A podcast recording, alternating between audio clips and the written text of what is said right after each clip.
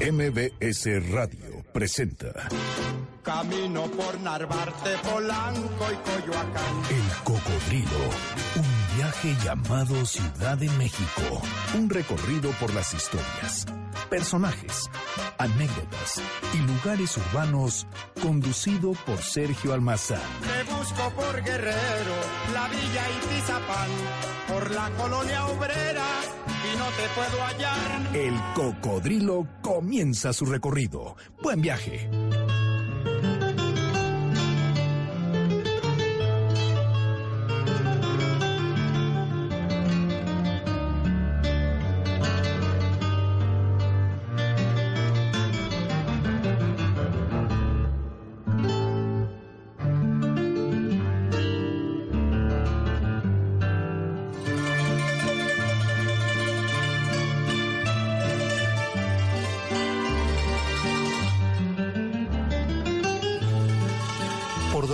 Sonó la música en todo el siglo XIX mexicano. Desde el pueblo de Tacuba, el indígena canta plegarias de sus mercancías que oferta en las calles. Lo hace intercalando ritmos conocidos y negros sonsonetes de su venta. Las señoritas pomposas acuden a sus clases de piano en la calle de Palma número 5, donde el impresor Elízaga vende partituras que en el piso de arriba ejecutan en las clases que el exagerado alemán Busset imparte con piezas de Mozart o Beethoven. Ángela Peralta, el ruiseñor mexicano, cantaba lo mismo en el teatro principal que en Francia y en la escala de Milán. Desde el Cerro del Chapulín hasta las calles de la Cadena y el barrio de Espíritu Santo, se escuchan los ensontles con sus mil cantos que las pajareras ofertan en su torre de jaulas de madera pintadas de colores vivos que llevan a sus espaldas atadas por la cintura con el rebozo del Estado de México el siglo XIX que vio nacer a Macedonio Alcalá, a Juventino Rosas, a Esparza Oteo, al romántico Manuel M. Ponce, a Tatanacho, es el siglo del México más vivo que en otros tiempos, de las canciones profundas, prohibidas, heroicas, rítmicas y de salones afrancesados. La música, el personaje testigo de una nación que nacía de la independencia española y el nacionalismo imperial. Mazurcas, polcas, valses, marchas y danzas fueron parte del cancionero decimonónico mexicano que hoy es aún más parte del memorioso sonido nacional. Por doquier sonó la música mexicana.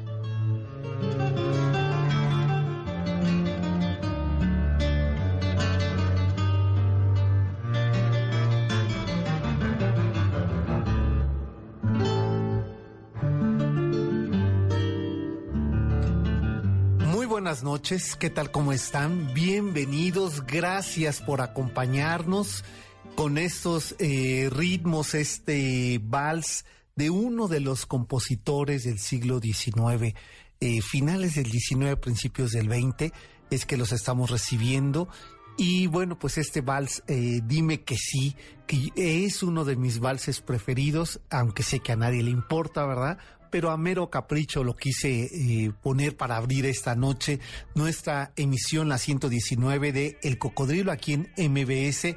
Y ahora estamos escuchando la voz de eh, el tenor mexicano eh, Rolando Villazón. Pues los dejo con un poquito de música, ¿les parece? Y ahora les presento a quien me acompaña noche a noche en este recorrido.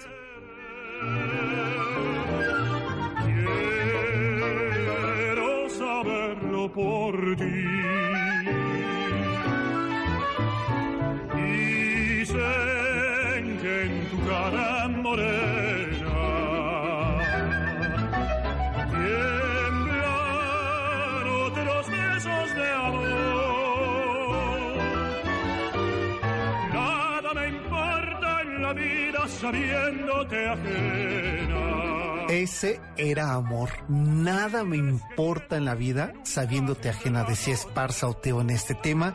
Y bueno, vamos a estar recorriendo durante este mes el siglo XIX y la, la primera mitad del siglo XX mexicano en su música y en sus compositores. Está como cada semana aquí, eh, a veces de piloto, a veces de copiloto, ¿verdad? Pero viajero al fin de este cocodrilo este joven coqueto del micrófono, este historiador muy uyuyuy de la radio en México, el, eh, eh, eh, el seductor de los micrófonos y del, y del Twitter que cómo despierta pasiones. Es de los pocos historiadores que no producen sueño, que al contrario despierta pasiones, bajas habitualmente y que genera cierto crush, ¿verdad? Eh, con eh, algunos pasajeros invitados en este cocodrilo. Me estoy refiriendo a Julio Chintololo Arellano, que además debe de presumir Clavería 70, ¿verdad? Ese lugar. Clavería 70, nos comimos unos tacos de carnitas el sábado que andábamos de decimonónicos. Exacto. ¿No? Decías, copiloto, ojalá que jamás equipaje, imagínate. Ah, no. ahí atrás. No, no, no, no, Ahí no, no, al contrario. No, pues No. allí nos anduvimos de paseo el sábado y terminamos ¿Qué tal la comiendo. Guerrero? Es que es un barrio. Qué belleza, ¿no? Una de monumentos, una de casonas. Evidentemente el que al que íbamos buscando tiene Claro. un lugar peculiar en la historia de la arquitectura, pero bueno, pues una colonia como pocas. como pocas y, y además un personaje del cual vamos a platicar el día de hoy como pocos en este México que despertaba ecléctico al siglo XX, ¿no? Así es, uno quisiera como darle un género, un estilo específico del arquitecto que vamos a hablar hoy y cuando uno visita las pocas o muchas obras que siguen este en pie, ¿no? De su construcción, se da cuenta lo complicado que es darle un nombre o un una nombre, categoría. un género, una categoría, ¿no? Habitualmente decimos, ah, bueno, mira, él es eh, arquitecto del eh, Art Deco, es arquitecto monumental, él es arquitecto, pero en el caso de él es arquitecto ecléctico. es decimonónico. ¿no? Exacto, Es sí. este, esta conjunción de, de creación de estilos franceses, españoles, naciente mexicano, este, es. del que somos herederos. Y según yo, pues él es el productor del ícono de feño por excelencia.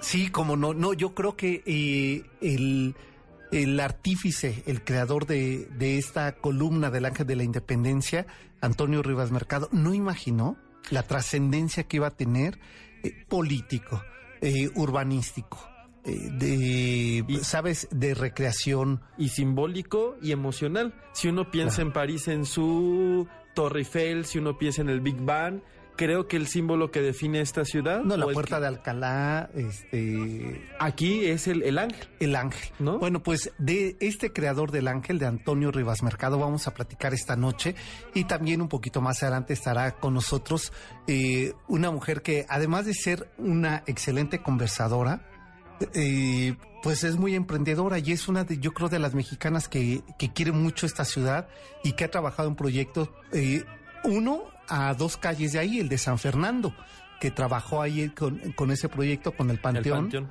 de San Fernando. Y bueno, ahí donde queda, digamos, estaba la hacienda de San Fernando, en parte de esos predios, eh, Antonio Rivas Mercado construye caprichosamente su casa. Una casita pequeña. 1500 metros, me decían el día de hoy, es el tamaño de esa casa, porque hoy tuve la oportunidad de recorrer la casa, lo Qué cual envidia. tú nada la viste por fuera. Así es, en foto.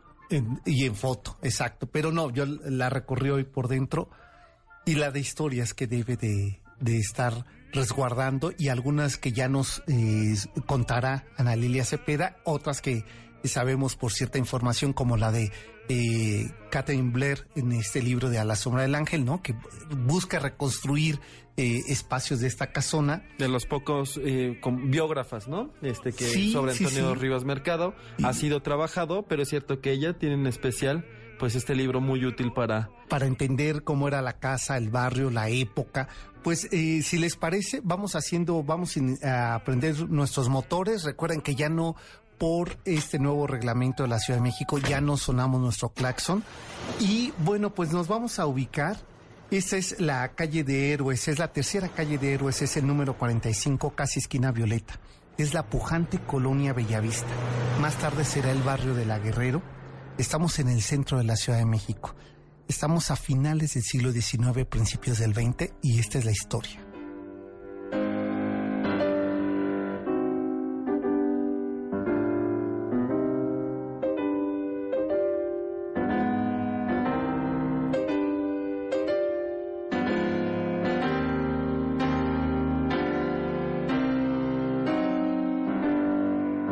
Viento ligero lograba mover la hojarasca del jardín que daba a la escalera de acceso para el salón de piano, donde la pequeña Antonia, que apenas ya alcanzaba los pedales, deleitaba a su padre, sin que la distrajera aquel ruido externo del viento y las hojas secas.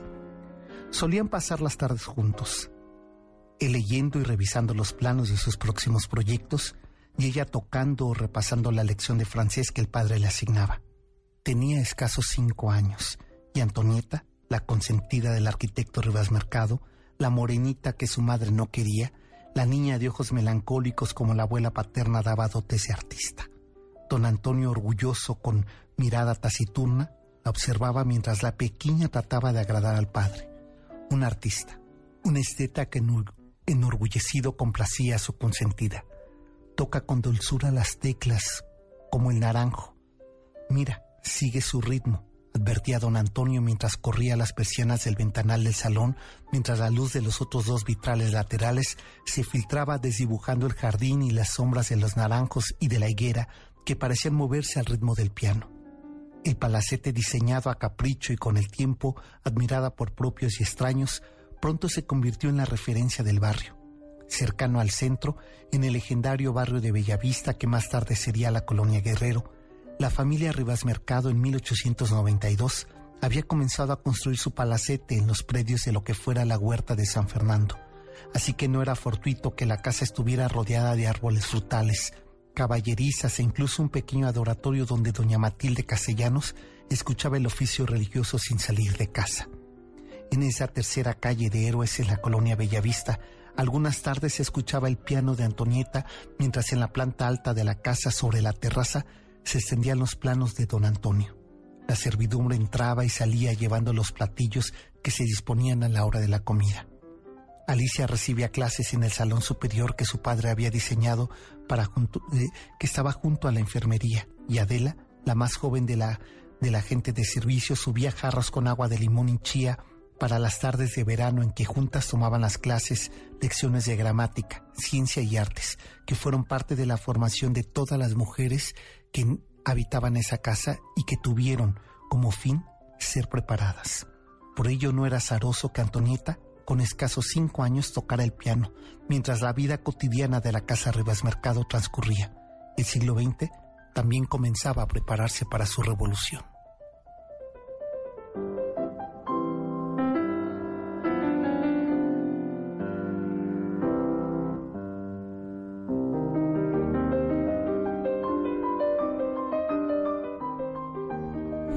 Sirva el aire inspirador de decimonónico en el piano de Silvia Navarrete.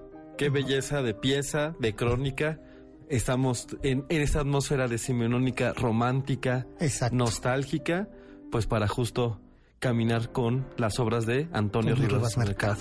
Eh, ahora lo hicimos en su casa, eh, casa que uno puede pasar por fuera y admirarla. El cocodrilo ya no posee el claxon, pero puede introducirse a, los salones en un viaje mágico inusual. Subir y bajar, ir al, ir al, sótano y, visitar eh, el foyer, la, la, entrada de esta, de esta casa que recibía pues a visitantes distinguidos como los Torres Adalid, de quienes vamos a platicar, ¿te parece? Regresando de la pausa. Perfectísimo. Pues esto es el Cocodrilo MBS 102.5. Llámenos y pidan sus canciones de Manuel M. Ponce, de eh, Esparzaoteo, de Tatanacho. estaría padre justo ver, sí, ¿no? De este, su vals preferido. Exacto, mazurcas, danzas. Polcas. Polcas o canciones prohibidas. Corridos del 19. Corridos del 19. Que serán más famosos en el 20, pero que ya... Pero que ya había, por supuesto. Eh, bueno, de todo ello vamos a platicar la noche de hoy. Esto es el Cocodrilo 102.5 es la frecuencia, 5166-1025 es nuestra vía de contacto. Vayan anotándola. El Twitter de Julio es... Julio W. El, el mío es S Almazán 71 y el del Cocodrilo es arroba el Cocodrilo MBS. Volvemos.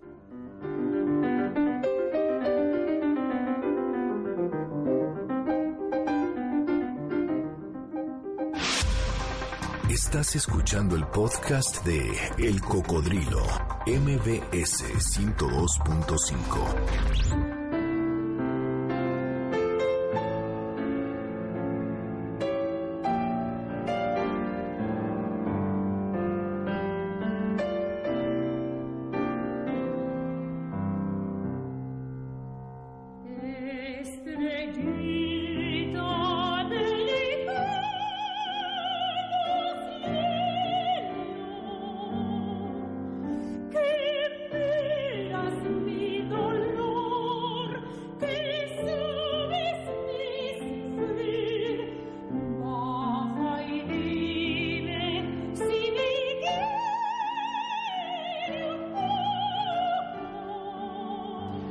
Estamos escuchando, quizá sea la canción más cursi que compuso Manuel M. Ponce. El del mundo y dije, no, hay varias. no, no, no, de Manuel M. Ponce. Bueno, es que Manuel M. Gran Ponce- compositor, ¿eh? Le faltó la C de cursi, pero bueno, el romanticismo No, no seas pleno. grosero, ¿no? era el romanticismo. Uno- uno- con uno- una inspiración tremenda. Un prodigio del piano, ambientado perfecto en su época. ¿no? Sí, cómo no. Y bueno- No, además había estudiado en Francia, había estado inspirado por Liszt, eh, un gran eh, intérprete de Mozart, Ahí sí que podríamos estudiar la cursilería Francia, la historia de la cursilería. francés. Ahí está, así es. Como, como no solo nos dio urbanismo, historia y demás. Sino también este, cursilería. Así es, es cierto. Y que, a ver, ¿sabes quién es el, el continuador de la de este romanticismo de Manuel M. Ponce? ¿Juventino? No, no, Juventino es un poco antes ¿A poco? Sí, es más sí, joven sí, que, es digo, más- es más grande que, Sí. que Manuel. que Manuel. No. ¿quién? Eh, Agustín Lara. Ah, pues sí, sí, el bolero. no, tú escuchas el bolero de Lara y tiene toda, el, eh, a ver, la métrica no, pero tiene toda la inspiración musical de Manuel M. Ponce. Al final sí, o sea, el, el, el inicio, um, el postrevolucionario sí sigue siendo muy heredero, ¿no? Como de ciertos valores estéticos y sonoros del siglo Sí. XIX, este, porque, bueno, pues son muy incrustados y pasan del élite como al sonido popular. Sí, fíjate, aquí eh, José Eduardo de la Torre, qué buen gusto tienes, José Eduardo. Nos está pidiendo eh, este, alguno de estos dos vals, Alejandra o Dios nunca muere, eh, de Macedonio Alcalá. Muy que hay famoso que también. decir que Macedonio Alcalá solamente compuso la música, hasta después le ponen la letra Dios nunca muere, y yo creo un poco le dieron en la torre, pero el vals es bellísimo. Del club del vals, hashtag club Exacto. vals. Así es, y bueno, pues que eh, más adelante te lo vamos a poner, eh, que les los escuchaba estos temas con su abuelita y le daría gusto evocarla. Ah, pues sí, lo, lo vamos a, a anotar aquí para que nuestra rocola del cocodrilo lo toquemos más adelante. ¿Cómo se llama Eh, tu José abuelita? Eduardo de la Torre, que estaría bien que nos dijera cómo se llama su, su abuela o cómo se llamó, ¿verdad? Es. Y bueno, pues eh, ahorita comentamos esto que nos dice Ángel Terán, pero vamos a entrarle a este personaje, Antonio Rivas Mercado. Estábamos ya en su casa, en el número 45 de la calle de Héroes. No es una casa, a ver, es que no quiero sonar presuntuoso, pero no es una casa que, que uno pueda llegar, tocar la puerta y entrar a visitarla. No, y eh, sobre todo porque es en un momento de arreglos y Sí, reconstrucciones. de- exacto, No, que, ya de eso nos platicarán a Lilia Cepeda. Así es. Pero, eh, pues, eh, yo digamos que, Bueno. que gozaba de cierto contacto. Pero, pero ni en su permitió- época, yo creo. No, yo creo que No, o tampoco sea, llegaban a la casa de Antonio Rivas Pero Mercado. de, pero de ninguna casa. No, O- ¿verdad? O sea, que si llegan a tu casa. Sí, aunque no sea, pues, palacete, pero difícilmente abro. Ah, sí. Sí. O sea, si yo voy y te toco, no. No, te, ah, Es- eh, ahora- preguntas quién es. Ahora está el protocolo virtual, ¿no? De ya estoy aquí. Ya estoy aquí, baja abrir. Así es. Exacto. Bueno, pues eh, esto es porque nos preguntaban en dónde estaba la, la casa de Antonio Rivas Mercado. Es eh, Héroes Y, Sam- y, y, Violeta. violetas. Violeta. Violeta. Y Héroes en el número 45. Ahí está. Ya en algún momento podríamos eh, hacer un recorrido. También virtual. estuvo diseñado los nombres para ser decimonónicos. Sí, ¿verdad? Ahí vivo en calle Héroes, En esquina calle Héroes. La Violeta. Y bueno, Antonio Rivas Mercado eh, viene a México después de... Encontré un dato que me llamó la atención. A los 11 años, él se va a Europa a estudiar. En Londres, ¿no? En Empieza a hacer su, su secundaria, bueno, su, eh, o high school, ¿no? Esta... Y es tan grande y robusto, él era de Tepic, que... Si lo ven en las fotos, es, es, que es un enorme. anci- eh, pero las fotos es como si fuera un anciano y no lo era. No, no, solo Pero es la época, ¿no? Pues sí, además viene de, de traje desde muy niño, ¿no? Sí. Es muy alto, es muy robusto. Que le decían en Londres como el oso. Ah, no sabía. Sí, le decían el oso. Pero ¿sabes quién le acompañó en ese viaje ¿Quién? a Londres? Su abuela, Ah, sí. Que además estuvo 11 años con él. Bueno, y con razón yo decía, bueno, es cierto que también justo es de las élites, no porfirianas, porque todavía el, porfiria- el Mm, porfirismo no ha comenzado. Él nace a mitad de siglo, en 1853, el año en que se vende la mesilla, es decir, su época, la de Santana, pero su padre es diputado. Y es un diputado, bueno, pues evidentemente con recursos, así que tiene la posibilidad de hacer casi todos sus estudios en Europa. En Europa, Primero claro. Londres, después París, París. la Sorbona, la Escuela de Bellas Artes, unos años en Italia para en Italia para- relajarse exacto, y afinar el ojo. y ¿no? España, ¿no? y España. Pero te lo que me llama la atención que la abuela le acompañara y, y que la, la abuela aprendiera idiomas. Porque estamos hablando que no era de este vete tres horas antes al aeropuerto y toma el avión y tarda 15 No, horas. Estos viejos transatlánticos que Exacto. en verdad había que diseñar, ¿no? Días enteros en barco, había que tener mucho equipaje, ¿no? Y bueno, y sobre todo cuando la empresa era así de larga. Desconozco el tiempo que se hacía de llegar aquí de, de México, de Veracruz, que supongo salían, a Londres.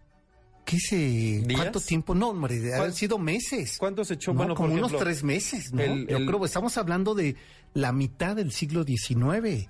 Con razón, y llegó de 15. hizo en el trayecto hizo la escuela, ¿no? Exacto, hizo la- llegó a, la sus estudios universitarios, pero evidentemente y este- regresa a México. Con todo este bagaje, ¿no? Sí. Con este bagaje romántico francés, con este mundo eh, preindustrial inglés, con toda esta este música operística y con este mozárabe español, ¿No? es- Exacto. consume de mucho y pues es, eh, se puede uno puede imaginarse por qué tiene tantas referencias visuales en sus construcciones. Claro, claro. Porque eso es lo, lo interesante. Uno ve eh, la obra. De las primeras está eh, Chapingo. Cha- No, la- de las primeras, No, creo ¿verdad? que la primera son su casa, la casa que le hace a su hermana, que es eh, este la que se casa con el hijo de Torres Adalid. Bueno, es el primer proyecto urbano porque ya había intervenido Metusco, Ajá. que la hacienda. Fíjate, no, no sé, cronológicamente, cómo sería el recorrido, pero vamos a ubicarnos, ya que estamos aquí en la colonia Guerrero, vamos a irnos hasta la, la esquina eh, de- del eje de Guerrero y te parece que nos vayamos a la Alameda. está muy bien, está ¿no? muy bien. Que ahí Porque en la Alameda lo que vamos a encontrar en el número 18, eh, que es, si vemos eh, de frente, es una calle antes de llegar al eje, cen- dos calles antes de llegar al eje central, al lado de Porrúa. al lado de Porrúa, ¿No? exacto. Está ahí, es el número 18 y está la casa, se conserva la fachada. Ayer yo estuve eh, ahí, es un es una plaza comercial. Tres cuartos de la fachada, ¿no? Este, un cuarto está Es cierto, lo está hu- hundida, ¿no? hundida. Que es siempre como, bueno, este, eh, eh, nervioso, pero al final es fascinante ver cómo esta arquitectura, eh, como una, un justo poético, ¿no? Se está, este, diluyendo. Diluyendo. Este, me llama la atención que eso era muy del siglo XIX, los medallones que se quedan como herencia de los escudos españoles así es. y poner el medallón con las iniciales del apellido familiar. ¿no? Torres a la- Y aquí está, aquí aparece eh, la T y la A. que es el eh, posiblemente la familia Adalid, bueno, en, en, en especial este el, el- el dirigente, la cabeza del- de la familia, que es el que habíamos dicho que su casa es la que se convirtió en la Castañeda, un hombre pul- este de, de haciendas pulqueras, muy rico, este Toder- Torres Adalid, hay una calle, ¿no? Uno lo, lo ubica un poco por ello.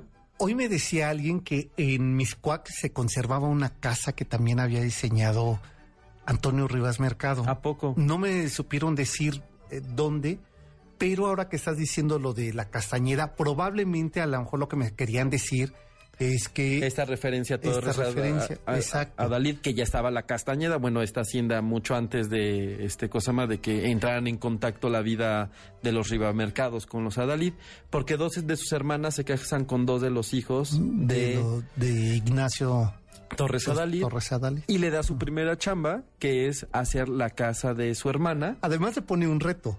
Ah, ¿Sí sabes? Sí, porque En si ves, si ves, no, si, si nosotros nos paramos, digamos, en Avenida eh, este Juárez, hacia la derecha queda la casa de, eh, de los Torres Adalid y hacia la izquierda eh, quedaría la casa de Manuel Tolsá.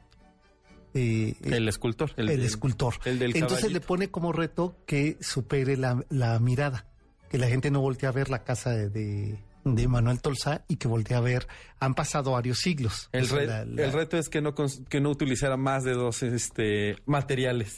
no, hombre, ahí sí ya no fue posible. Este, bueno, en ese que, y de hecho se nota, ¿no? Es un poco más Sí. sobria.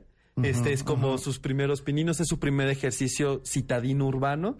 Y bueno, pues todavía lo- se conserva en lo que antes era la calle Poniente, hoy Juárez, eh, frente a la Alameda. Así es, y lo que eh, ya podemos ver como los guiños, que de eso se lo vamos a preguntar a Ana Lilia Cepeda, ahora que esté aquí con nosotros regresando a la pausa, es que ya podemos ver en la casa de los Torres Adalid este como sello que probablemente haga, porque también lo encontré en, en la casa de la colonia Juárez, eh, lo que ahora es el Museo de Cera, Ah, este, una, que son estos una mosaicos. de... No, que son estos mosaicos que de forma caprichosa eh, pega como remates a las casas. Que, que en especial qué bonito gusto tiene sobre de esos sí, materiales. sobre los mosaicos, ¿no? En su casa los hay. Esta casa de Torres Adalid también. Y también lo vimos el sábado en Londres. Así ¿no? es. En la calle de Londres, no que no vayan a pensar que nos fuimos Sí, a sí, Londres, fuimos, ¿verdad? eh, fuimos eso y regresamos a, a comer a Clavería. Oye, va- vamos a hacer la pausa, pero antes es que les quiero regalar unos, unas cortesías que tenemos para ustedes. Nada más que he perdido el papelito. es que ya se fueron. Pero bueno, ese es para este domingo a las eh, 6 de la tarde. Y ustedes llámenos 51 Que sea 66. sorpresa. Ah, es a las 5 de la tarde, 17 horas. Es a las 5 de la tarde el domingo. eh, la obra se llama La Llamada. eh, y está en el Teatro Ignacio López Tarso, que está allá en Unidad Revolución 1733 en San Ángel. Cinco pases dobles, llámenos. Tres por teléfono y dos por el Twitter, 51 66 1025. Volvemos que ya está aquí Ana Lilia Cepeda.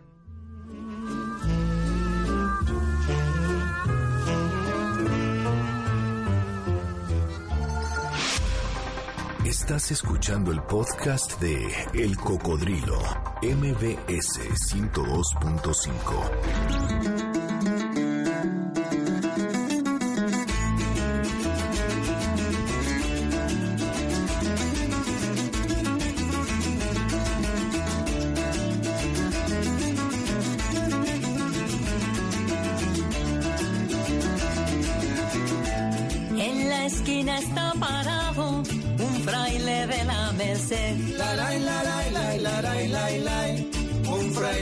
la Merced.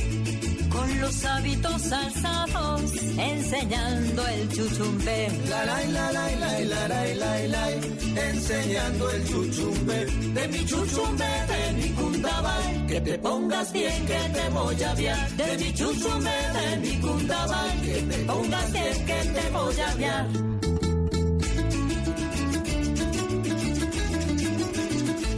Si estuviéramos todavía a principios del siglo XIX, eh, bueno, primero no existía la radio, pero más allá de eso, ese tema no se eh, estaba prohibido. Eh, fue un tema que incluso se llevaron a las cortes inquisitoriales.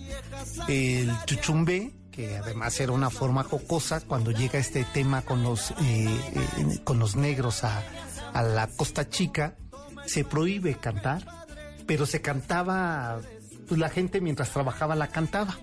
¿Qué es lo que hacía eh, el Santo Oficio Inquisitorial? Citaba, o sea, alguien podía ir a acusarlo, decir, fíjense que unos trabajadores que están aquí muy, muy cerca de la Merced, muy, muy cerca de San Fernando, cantan El esto. Y entonces la consigna de ellos era ir a escucharlos y que vinieran a, a decirle los versos. Registraron los versos. Así que está a partir de registros inquis- inquisitoriales. Exacto, esta recuperación de este... Que no les digan que la música antigua no es música de O resistencia. sea, también, ¿No? también. Y aquí, y este es un ejemplo de ello, por eso es que quise traer en la voz de Susana Harp eh, este tema del chuchumbe, que era una canción prohibida que aparece en los registros inquisitoriales del Archivo General de la Nación. Qué Ahí padre. fue donde me supe esta historia. Qué padre anécdota. Y bueno, pues está aquí con nosotros, como se los eh, dije anticipadamente, Ana Lilia Cepeda, de este patronato que han trabajado de manera exhaustiva, casi obsesiva, podría yo decir, por la recuperación de la casa de Héroes 45 de Antonio, de la familia eh, Rivas Mercado. Bienvenida, Ana Lilia. Ay, muchas gracias, Sergio. Ya nos debemos Gracias, esta Julio. conversación, ¿verdad? Desde hace tiempo, no la Sí, debemos. sí, sí. Y bueno, hoy tuve oportunidad, gracias a, a la generosidad que yo el sábado desesperadamente le mandaba un WhatsApp a Ana Lilia, quiero entrar a la casa. y me decía, Organizamos un tour. casi- Exacto. Lo hicimos por fuera, pero nada que ver como que uno entra a las entrañas de esta casa. Y literalmente entré hasta la A entraña. las de la entrañas, fuiste al sótano, Al sótano. todos los, los tres niveles. Sí, el torreón, no, lo que Sí, queda. lo que no queda. me atreví, ya, ya es un tema de edad, hay que cuidarse, ¿no? A subir por, eh, porque me decían, y bueno, y lo dice Cathy Blair eh, en su libro, que eh, tenía un observatorio, Sí, así ¿no? es.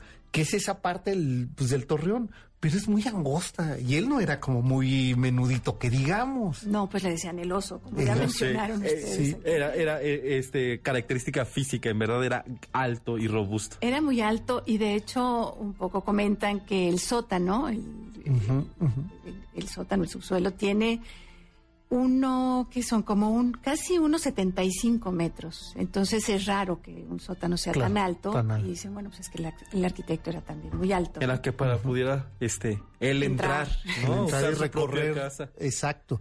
Y vamos, el sótano es de toda la planta de la de casa. toda la planta. Y como mencionabas, bueno, pues es una casa espléndida, es realmente un palacete, como pues los, bueno, México tiene realmente, y sobre todo la Ciudad de México tiene no. edificaciones espléndidas, pero esta casa pues era poco conocida, estuvo 20 años eh, abandonada.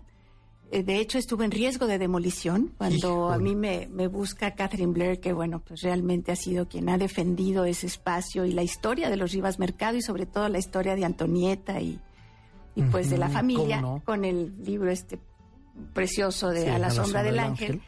Ella, cuando yo estaba en el centro histórico, me, me, me busca y me dice, oye, Analia, yo ya afortunadamente había leído la novela, por supuesto. Ya, bueno, cuando llegó casi caigo ahí. Pues sí, yo, ¿cómo ¿cómo? no? Me dice, "Analia, ¿Cómo no? van a demoler esta casa. Me dice, no puede ser que la vayan a demoler. Y pues yo ya tenía el antecedente de la novela y todo, y de hecho la casa es un personaje. Es un todo personaje, sucede claro, en la casa. claro. Entonces, bueno, pues nos pusimos a ver qué era lo que pasaba. Ya se hizo, buscamos que estaba catalogada y que no podía hacerse la demolición. Y a lo largo, de, bueno, pasaron varios años. La casa, como les comentaba, tenía 20 años en, en abandono y estaba verdaderamente en unas condiciones lamentables.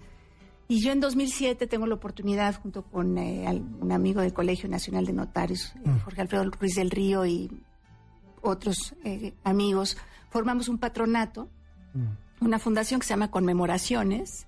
La Fundación Conmemoraciones y lo que hacemos es rescatar inmuebles eh, con carácter eh, histórico, Histórico. eh, o monumental. Y bueno, pues lo primero que hicimos fue aventarnos con esta casa de 1575 metros, que es una es que barbaridad. es una locura la Pero es casa. preciosa, tú hoy lo sí, viste. ¿no? sí, es que justo lo que lo vuelve enloquecedor son todos los rincones, todos los detalles. O sea, le decía, a ver, mira, entras y la, la escalera, le dije, a ver, ya- son tres piedras distintas. Ahora, Sí, solo en la escalera. sie- ocho eh, tipos de cantera diferentes. Solo- Estamos ahorita en la etapa, bueno, se hizo primero toda la restauración de la casa, de- además se hizo la investigación de lo que lo era estructural o- le- sí, la estructu- claro, lo estructural tuvo dificultad porque de hecho tiene un hundimiento de 90 centímetros. o sea, eran cinco empezar. pisos, pero no lo sabemos. No, No, era sótano, era, era, Era el- piso. Eh, era la planta baja. Y lo que nos dimos cuenta que no sabíamos al principio era el, el tema de los pisos. Tiene unos tapetes verdaderamente formidables que ya cuando se empieza a hacer la restauración, pues es como digo, en estos inmuebles es como irle quitando el velo. Una Y vas arqueología descubriendo lo que hay. ¿no? decimonónica. Y es que era un enloquecido de los materiales. Sí. Sabía de muchos y tenía un gusto muy refinado. Sabía cono- eh, combinar eh, colores, formas, texturas, como poco he visto. Pues era un, un hombre, además el arquitecto era un hombre culto, eh, desde joven se educó en Europa, estudió la primaria en Francia, después eh, estuvo en el, eh, no, al no, eh, perdón, al revés, estudió en Inglaterra y después el liceo en Francia, Francia. era un hombre que había viajado, que era pues que tenía conocimiento y era de un otras esteta, culturas, pues, claro, ¿no? y era el también yo creo que era el arquitecto del porfiriato. Sí, definitivamente. Yo Sin o sea, duda, ¿no? eh, creo que quien sella ah, el porfiriato, en la, arquitectónicamente hablando, va a ser eh, Antonio Rivas Mercado. Y eso que le quitaron un par de proyectos. Él gana el, el, el monumento, el, el El- palacio. el Palacio Legislativo. Gana el primero y el segundo lugar y aún así se lo dan a Bernard. A Bernard. ¿No? Que se convierte después en el Monumento a la Revolución. Y se dice que de ahí que le otorguen el, el ángel, ¿no? Un poco como en compensación Mm, para por haberle quitado el proyecto del Palacio este, Legislativo. Legislativo. Pero pudo haber tenido otro de los grandes espacios que, bueno, ese sí nunca se materializó. Sí, no, eh, pero yo creo, eh, Ana Lilia, que eh, su casa fue un ensayo, ¿no? Hoy que la recorría decía... Porque, es, eh, bueno, si la casa es de arquitectura ecléctica, tiene, tuviste, tiene elementos Art Deco, Art Nouveau, tiene eh, eh, un, el, salón, por registros que hay de fotografías, era un salón morisco, como el de Palacio Nacional, que él es el que hizo el de Palacio Nacional. Que decora, ¿no? que decora, exactamente, él es el arquitecto que lo decora y utiliza los mismos elementos. Ahora tú empezaste a ver lo de los pisos porque son unos tapetes, como les comentaba, muy impresionantes. Son 50 mil piezas de mosaicos en cáusticos. ¡Qué locura! Con 90 diseños eh, distintos. Y ha sido, bueno, pues es un rompecabezas el de, de retirar los originales, que bueno, había muchos faltantes, y eh, logramos, bueno, el arquitecto, el que hizo el proyecto ejecutivo es el doctor Gabriel Mérigo y que nos está apoyando en toda la restauración y colocación también de los pisos. Está a cargo el restaurador, eh, el maestro Luciano Cedillo. Pero eh, Gabriel Mérigo fue el que hizo la investigación de dónde estaban originalmente, de dónde eran los mosaicos. Y son ingleses. Fábricas europeas, ¿no? Bueno, injusto. Fíjate que es una pequeña fábrica que todavía existe, es la única que queda en, Inglaterra. Está en donde se conoce como la garganta de hierro, de ahí es donde surge la, revolución industrial, el Iron Bridge. Ahí está la pequeña fábrica que está, es artesanal, está eh, catalogada por la UNESCO, es patrimonio, eh, eh, cultural de la humanidad. Y bueno, logramos un, un financiamiento para traer los pisos que faltan, los mosaicos, y estaban encantados en la fábrica porque de hecho son diseños que ellos ya no tenían, ya no tenían, los, registros, ¿no? Se vuelve alucinante para ambas partes. Aquí por, por, recuperarlos y ellos por saber, ¿no? El impacto de, de su arte y su artesanía en el mundo. Sí, yo creo que, eh, Ana Lidia, cuando uno hace ejercicios como este, el que ustedes hicieron, que estás hablando de uno de los detalles que tiene que ver con los, eh, con los tapetes, con los pisos de la casa. Pero después está también esta otra parte que me parece una arquitectura que se incrusta en un, en un barrio eh, popular con una dinámica eh, que pareciera totalmente ajena, ¿no? Sí, lo que, bueno, según lo que, lo que hemos eh, investigado es que seguramente el arquitecto Rivas Mercado decidió ahí hacer su casa porque estaba cerca de Buenavista, de la estación del tren, y bueno, pues era el medio que utilizaban para viajar. Y efectivamente era una colonia de obreros, eh, no era una de las colonias ricas, de hecho la ciudad crece hacia el poniente, hacia el, bueno, después surgen las lomas eh, Chapultepec Heights, que son ahora las lomas, pero enfrente de la casa del arquitecto estaba la casa de los Casasús, la mm, familia Casasús.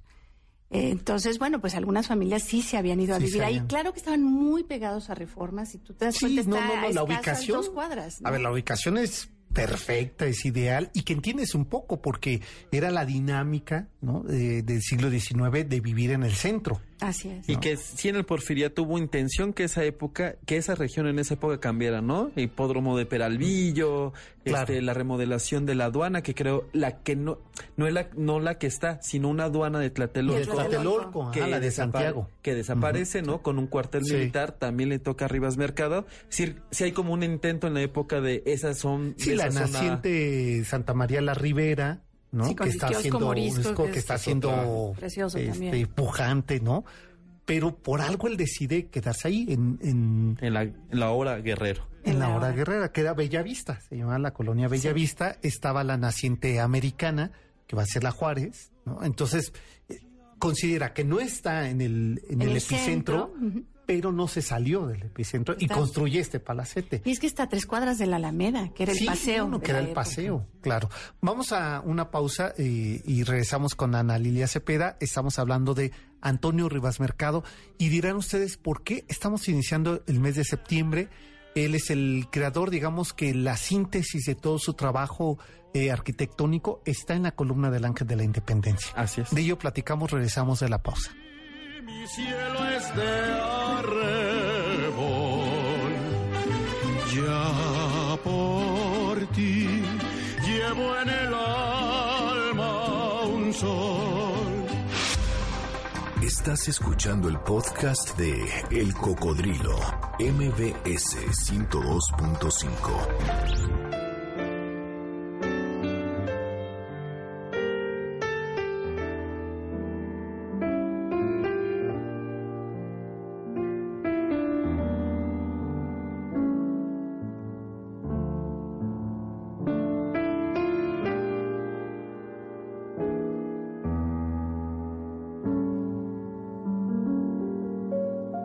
temor de ser feliz a tu lado.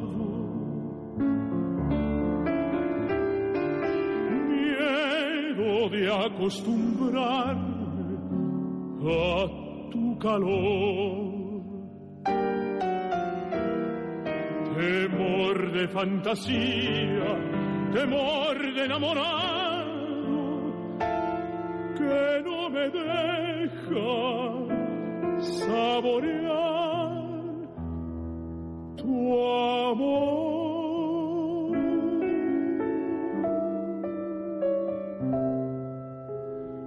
La medrosa emoción de comprenderte.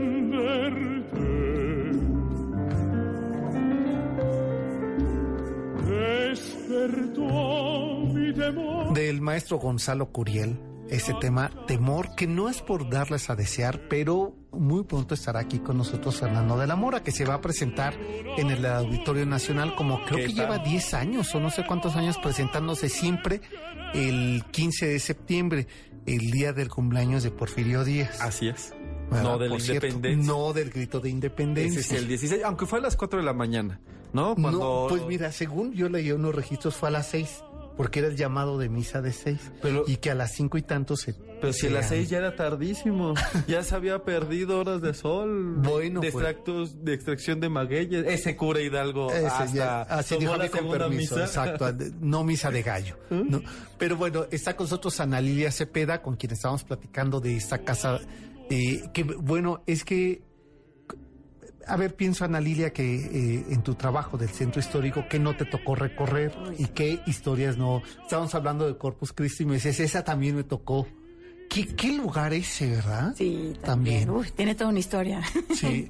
Ahora de notarías, ¿verdad? Sí, se trasladó el archivo histórico, Histórico de de notarias. notarias, que también está es el testamento de Sor Juana. de Sor Juana, de, de, de de- Frida Kahlo, que incluso viene con las recomendaciones Hidalgo. de la mamá, de cómo cuidar el huerto. Entonces, esa, es que te hablan ahí, ahí está la piel del- de estos personajes históricos. Pues ¿no? es que la Ciudad de México, como iniciamos eh, esta plática, es eh, tiene de veras unos eh, espacios como pocas ciudades. Bueno, se le llamaba la ciudad de los palacios, ¿no? claro, Tiene claro. muchísimos. Y creo que, bueno, algo que sí me gustaría compartir con ustedes es la calidad y de la restauración que se está llevando a cabo, ¿no? Porque de pronto nos dicen, ay, es que llevan mucho, mucho tiempo. Pero realmente se está haciendo una restauración con mucha conciencia, con mucho cuidado. claro. El sistema constructivo de la casa, que le llamamos Casa Rivas Mercado. Está eh, basada en, en unas eh, en unas vigas que tú has de haber podido eh, observar en el sótano, eh, que de hecho no las podíamos conseguir, ya no hacen de ese tamaño Bueno. las vigas. Entonces se tuvieron que mandar a hacer a Tlaxcala especial y eran importantes porque ahí, ahí se sostiene la casa. La- Por ejemplo, uno de los temas que vimos es, bueno, hay que darle un mantenimiento impecable, eh, impecable en el sentido de tener cuidado que no entre polilla, que no se humedezcan, Claro. porque la, la construcción, la estabilidad del inmueble está en esas vigas, es, es de madera. Mm. Luego tiene, bueno, pues eh, muchos, tú viste también que tiene, bueno, que el bay window, tiene Exacto. una puerta que de pronto no sabíamos, te la mostré, una puerta que se Que es corrediza. corrediza, pero imagínate, pues es de las primeras que hubo en O sea, que México debe ser con de un polea, engrane de, de hierro colado. Es que al final es historia de la tecnología. Sí. ¿no? Es decir, Claro, la tecnología que además evoluciona y cambia tan rápido que uno después desconoce cómo se hicieron las cosas. Hay muchas cosas que se saben, cómo, pero no saben cómo se construyeron porque la tecnología o los principios eh, eh, técnicos se modificaron. Y es el problema de tener una casa tan grande y hecha por un creador. ¿No? Claro. Que seguramente él improvisó, ingenió, pues muchos de estos momentos. experimentó y son, claro. Y algo también interesante si nos ponemos a pensar en esa casa es que vivió la casa es testigo de tres épocas. Empieza a construirse en 1893 Ujú. y el valor, bueno, obviamente una casa tan grande lo hizo a lo largo de una un poco más de una, Una década. Le toca vivir la revolución al arquitecto. Bueno, le toca el porfiriato, por supuesto, sí. ¿no? Después le toca vivir la revolución y el arquitecto, siendo que era un hombre, bueno, pues muy eh, eh, que tenía re- como referencia a Europa, que su- Claro. sus hijas les había dado la, la mejor educación, con el vínculo que tuvo con Porfirio Díaz, él se queda durante la revolución y la pasa en, en esa casa. En esa- La pasa, la sufre, ahí vive. Ah. Y además- después, bueno, viene la postrevolución postrevolución. que le toca a Antonieta y también al, al mismo arquitecto, porque, Porque el además arquitecto muere en 1926. Seis. Eh, las dos eh, hijas, o sea, las hermanas, se quedan a vivir ahí, ¿verdad? Bueno, y en es esa que- casa. Ellas Sí. viven ahí, ¿verdad? Sí, eh, cuando muere el arquitecto, algo que, bueno, no entendemos cuando uno conoce la historia de Antonieta, eh, sí era, había cierta predilección del arquitecto por, Por- por Antonieta, porque seguramente Antonieta era muy inteligente, era muy vivaz, aunque la bonita era Alicia, Que es la que- eh, Antonieta era la inteligente. inteligente. ¿no? Deja registrada en, en, en- ¿No es ella? No, no es ella. Es la que se crea el medallón de la puerta de, del, del ángel de independencia. No, porque no coinciden en Las fechas, en fechas, épocas. Sí, No. porque ellas estaban muy chiquitas. Antonieta vive, eh, nace en 1900. Y esta Y la hermana era un poquito mayor. pero no mucho. 96. sí, que era nada. Nada, sí, nada, cuatro cuatro, años. tenía. Oye, están diciendo que, eh, a ver si tú nos ayudas a responder esto, Ana Lidia. Ángel Terán pregunta que, eh, que la biblioteca Cervantes, primera cuadra, casi esquina, es la Esmeralda, que sí Sí, sabemos. está cerrada y yo que sepa, abandonada. Ahí hay varios edificios que habría que rescatar. Sí, la misma Esmeralda, lo que menciona este. Oye, esta eh, persona, Ángel Terrazas, efectivamente habría que rescatar ese inmueble. Incluso él dice que él se ofrece a clasificar la, el acervo bibliográfico. Qué bonito oficio, el de bibliotecario. Pues, Sí, mira, no. te voy a decir, aunque no es el tema ahorita, pero como Ujú. a mí me tocó también coordinar la restauración, tuve el privilegio de hacer la, la restauración del Panteón de San Fernando, algunos elementos del Panteón, que da para otra plática, eh, se salvaron gracias a que los vecinos los habían recogido Los habían recogido. y los habían claro, resguardado. el tema del patrimonio tiene que ver con la vinculación y la emoción Claro. local, ¿no? Claro. Es honrar tu pasado, Sí, lo que tu significa patrimonio. vivir en ese barrio junto a... ¿Quién mejor que- que- habita en la bar. zona es el- Claro. el que lo va a cuidar. y también por acá nos preguntan que por qué no, eh, que si podemos hablar de la casa en Tlalpan, la quinta Ardeco, que es hermosa, de eh, el arquitecto Rivas Mercado. ¿Se refieren a Bueno, la yo sé- plaza, a yo la sé casa que- municipal? Él hace el Palacio Municipal, Municipal de, de Tlalpan, hace el mercado también que se Exacto. conserva. del- creo que el único mercado porfiriano que tenemos ahora es el de Tlalpan. De Tlalpan. Lo hace Rivar Mercados. ¿Qué otra cosa hace en el Al- Distrito Federal?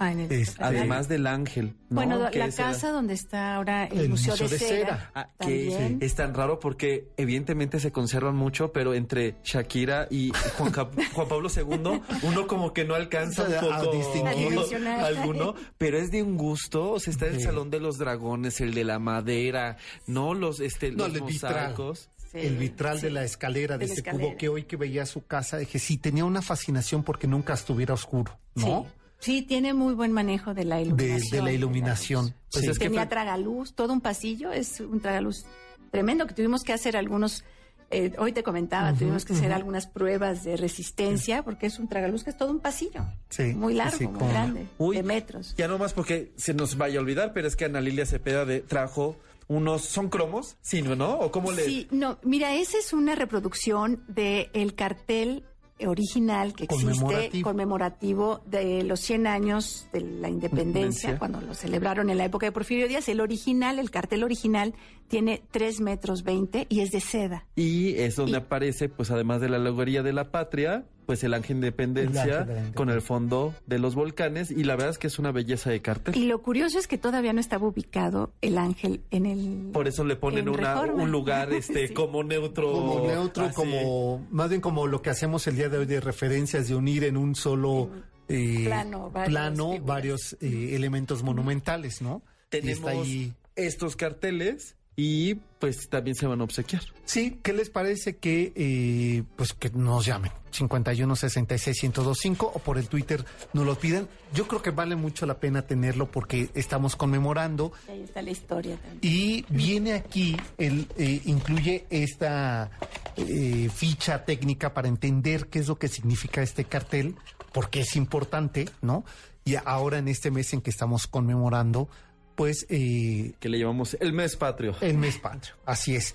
Pues Ana Lilia, tenemos mucho que platicar. Claro vamos a invitar pues, más Muchas gracias, ¿no? Y además felicitarlos porque ustedes resguardan nuestra historia de esta gran ciudad que que bien vale la pena. Claro, porque a ver si conocemos, respetamos. Sí, no, pues muchas, ahora sí como ciudadana, muchísimas gracias porque verdaderamente es un es un gusto escucharlos, es un placer. Gracias, Ana. Y nos vamos a despedir escuchando, eh, este es, el tema es de Ángela Peralta. Aquí la interpreta. Uy, el señor. Exacto. Eh, Guadalupe Pineras, quien está interpretando este tema que se llama Te amaré, de Ángela Peralta. Nos vamos nada más, déjenme saludar al chef eh, Miguel.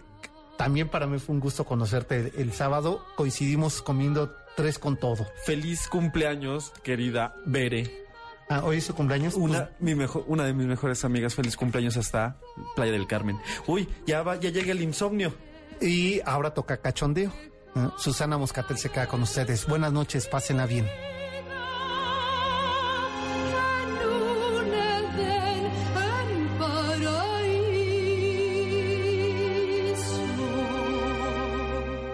MBS Radio presentó Camino por Narvarte, Polanco y Coyoacán. El Cocodrilo. Un viaje llamado Ciudad de México. Te esperamos la próxima semana.